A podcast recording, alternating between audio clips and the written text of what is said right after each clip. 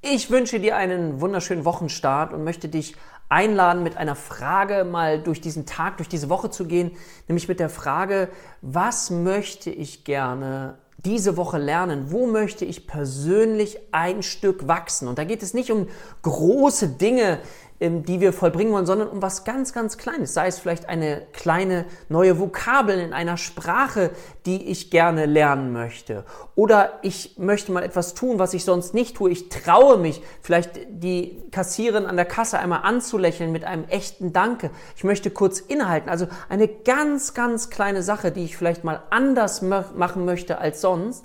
Und woran ich dann auch merke, dass ich etwas anders gemacht habe als sonst. Auch das hilft uns aus unseren routinierten Kreisen Hamsterrad eben auszubrechen, indem wir uns ab und zu mal erlauben, etwas anders zu tun. Das ist ein Stückchen außerhalb der Komfortzone, aber es lohnt sich auf jeden Fall. Vielleicht magst du es auch einmal ausprobieren.